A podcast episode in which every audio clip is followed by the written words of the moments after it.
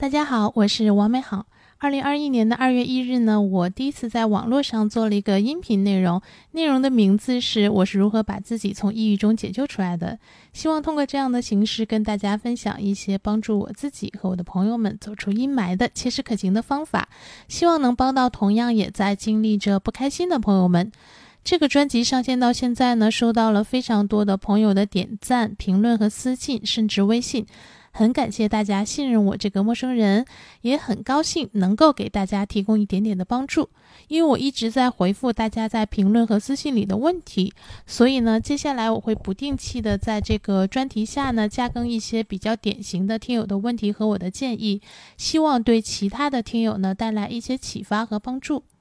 可能是目前美好的听友里有孩子要面临毕业的人比较少，所以呢，很少有家长来诉说这方面的苦恼。呃，更多的呢来找我的是我身边的同事。不过近期呢临近毕业期，而且呢职业选择这个问题呢会涉及到很多年龄段的人，甚至孩子的家长呢也可以先听听。所以呢，今天还是把职业选择这个话题跟大家聊聊。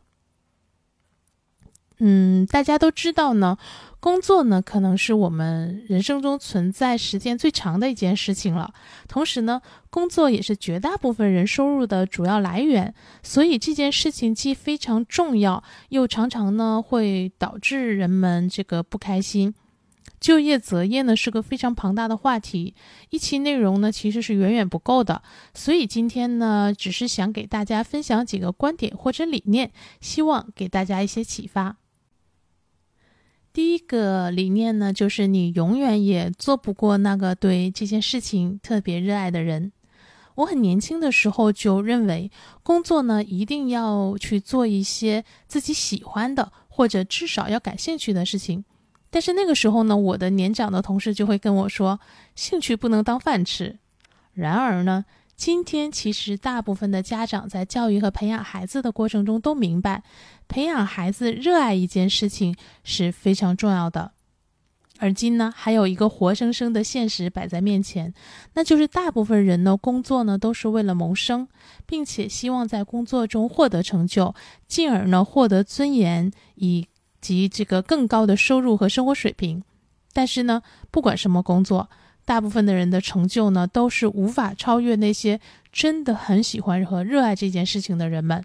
因为那些人呢，对热爱的事情会有极大的呃研究和学习以及追求卓越的动力。反过来说呢，一个人从事他热爱的事情，是更有可能在这个事情里做的卓越，取得成就和获得更高的待遇的。我们看马斯克和乔布斯做出的产品，再看看其他的。啊，看到了这两个产业很火热之后，想进来捞一笔的人做出的东西，他们做出的东西和取得的成就是不可能在一个层次上的。几乎所有的票房高的片子的导演呢，都是极其热爱创作的，才有了他的不断的研究、学习和尝试。而按照一定的规则拍出来的只能够上映的片子，在影视界叫行活，是一个职业，但是呢，不可能做得非常好。嗯，那就更不可能有很大的价值。如果一个人在一个行业里没有很大的价值，但是呢，能够心安理得、自得其乐，其实也挺好的。但是，从从我的经验来看呢，大部分人呢，往往都会因此不开心。那与其这样，还不如去做你热爱的事情，因为成为佼佼者的可能性更高。第二个理念呢，是唯有热爱可抵岁月漫长。其实我们在漫长的工作过程中呢，会遇到各种各样的事情和人，而且其中大部分的事情和人呢，是令我们不太舒适和不喜欢的，但是又不得不去面对和处理的。而且整个世界呢，其实是在发生着快速的急剧的变化。某些职业呢，可能随着社会的发展就消亡了；某些意外呢，可能导致某些行业倒闭。在漫长的岁月中，面对那些工作中的挫折、人际交往的问题，甚至生活中的困难，有的人呢选择唉声叹气，甚至有的人呢选择结束生命，也有人呢选择乐观面对，也有人呢选择积极解决。但是呢，毕竟不是所有的问题呢我们都有能力去解决，所以呢，其实我更推崇一种状态。就是因为一个人有他的热爱，他对周遭的一切的这个困难和意外呢，都可以表现出一种嗯，既不是很在乎，但是又可以承受的状态。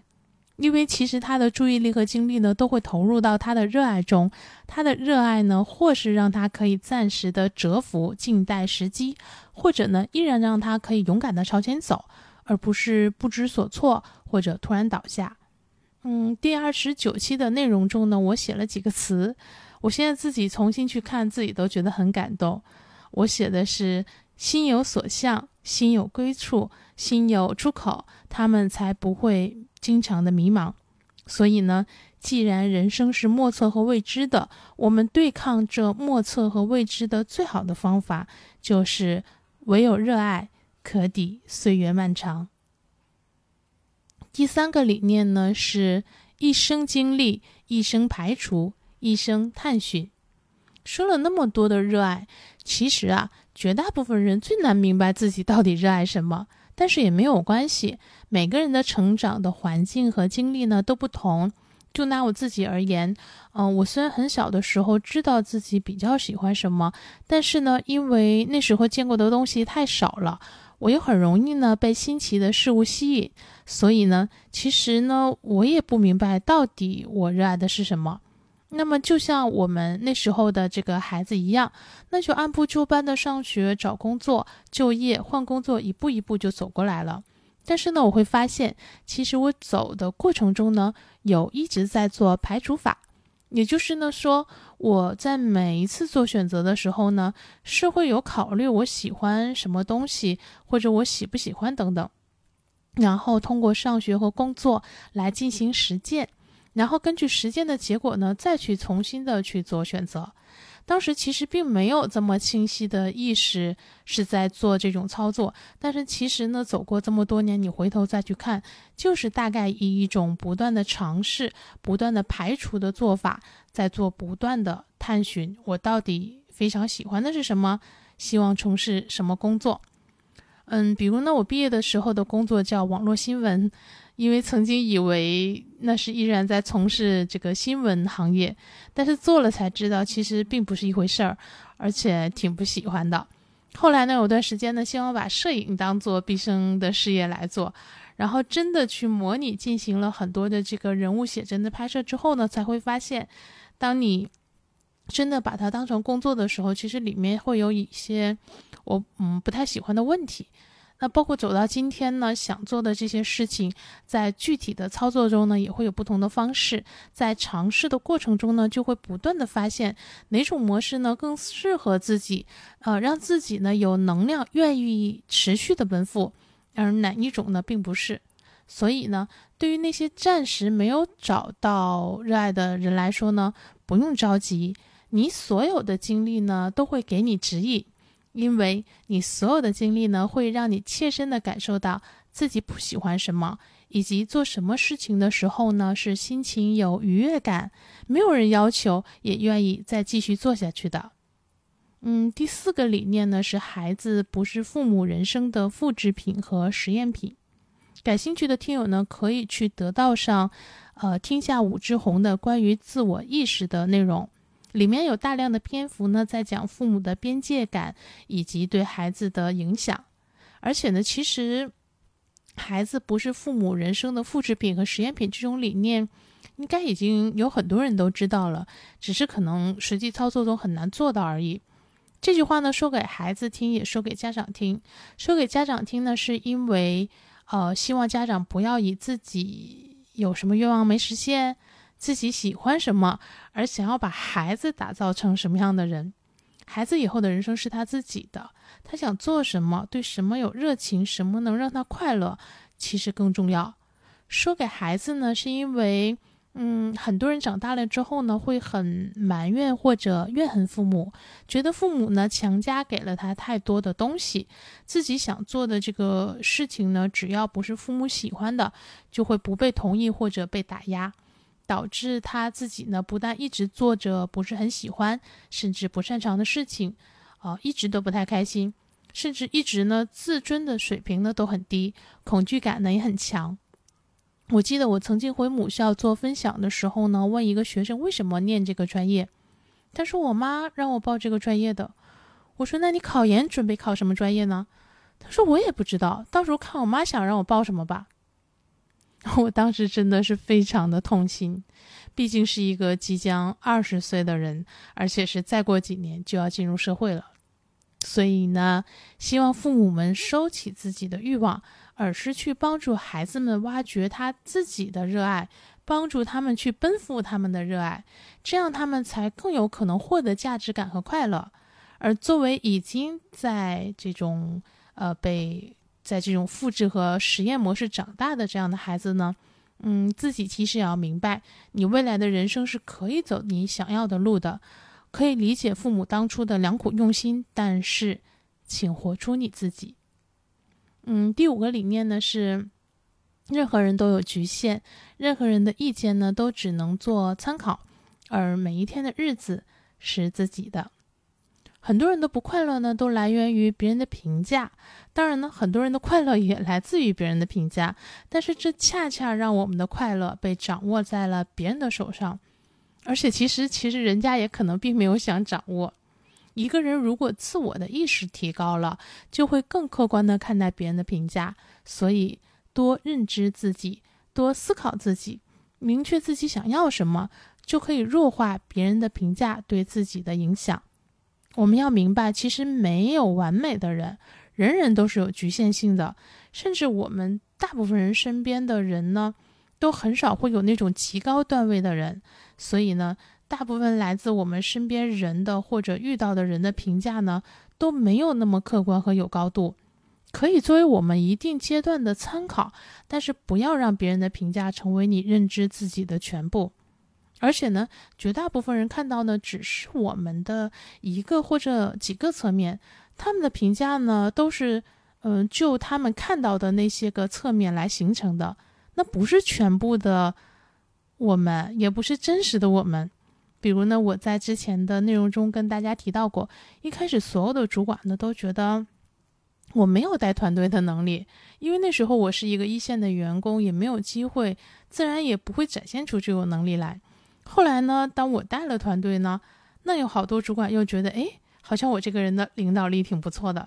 嗯，等我现在又不带了，那现在认识我的同事又觉得，哎，好像我的实力也就这样，对吧？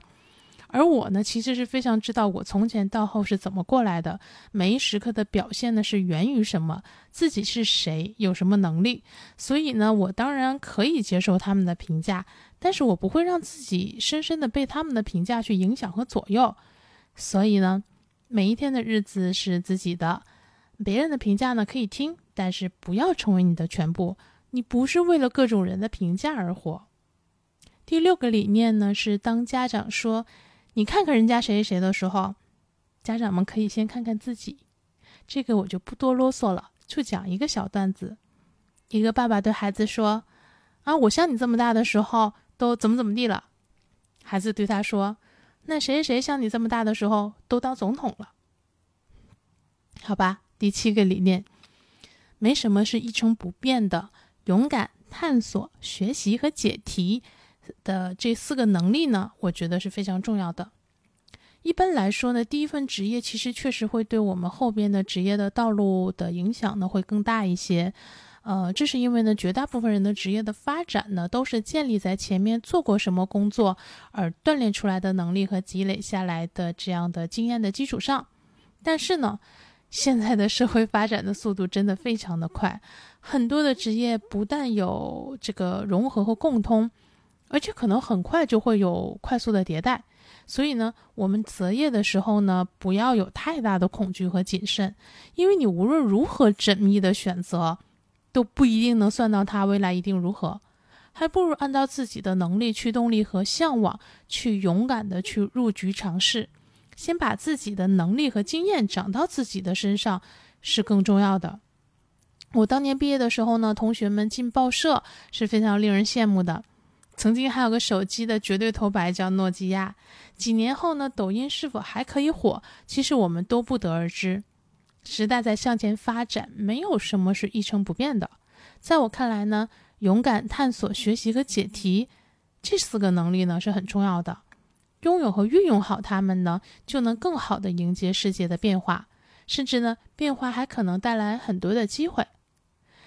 嗯，所所谓的这个勇敢呢，呃，说起来很多人可能不相信，我遇到的大部分人都挺不勇敢的，甚至我身边勇敢的人特别的少。很多人呢，因为各种的顾虑会畏首畏尾，呃，失去了很多的机会。嗯，甚至呢，因为一直恐惧改变，而会陷入到一个一直没有很好的前进，最后自己还有不开心的一个恶性的循环。其实有顾虑和恐惧都很正常，我也有呀。我的方法是呢，如果确定是极大的危险和恐惧，那我当然不去碰它了，我就换个方向喽。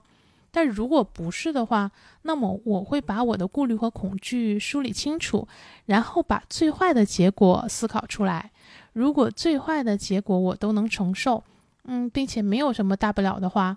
那就去勇敢做喽。但是如果这个最最坏的结果我是不能承受的，那我当然也会换个方向。所以呢，我觉得顾虑和恐惧都挺好的，因为他们可以帮助我们冷静的分析，然后趋利避害。但是呢，我们就是要用它找到更好的，而不是让顾虑和恐惧成为我们的阻碍、绊脚石或者刹车。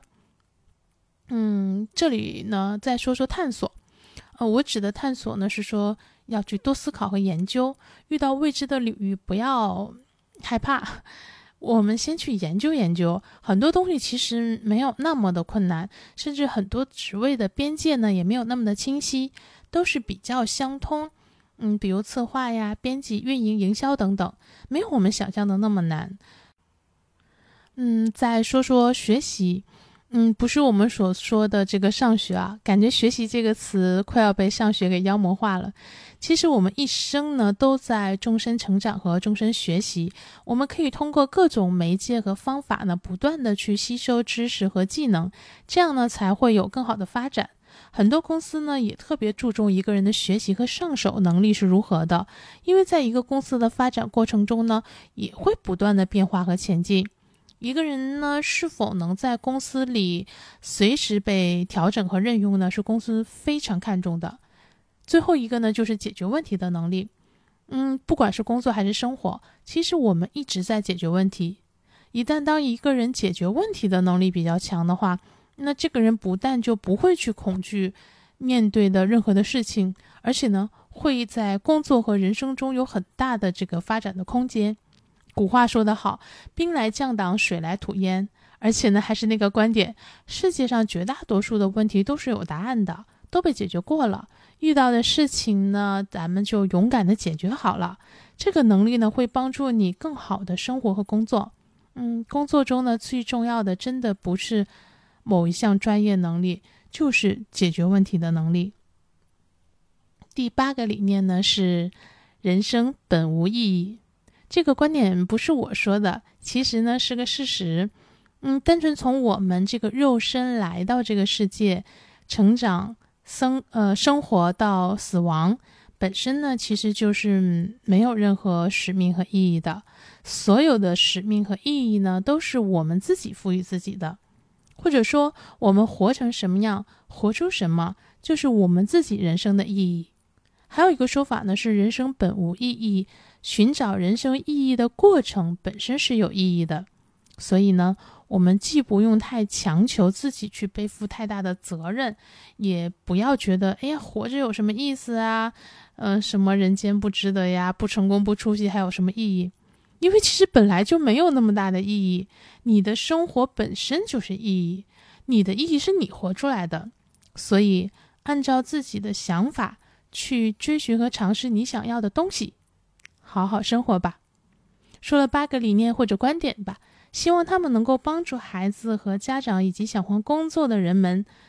嗯，其实技巧和方法呢，我觉得远不如先明白自己为什么要工作，自己热爱的是什么，自己的人生想怎么过。嗯，因为呢，你是独一无二的你，你可能只有几十年的时间。好了，今天就先到这里。希望这些听友的情况和我的建议能给你一些启发和帮助。希望有一天能看到你嘴角上扬，眼里有光，也一定会有那么一天，你可以嘴角上扬，眼里有光。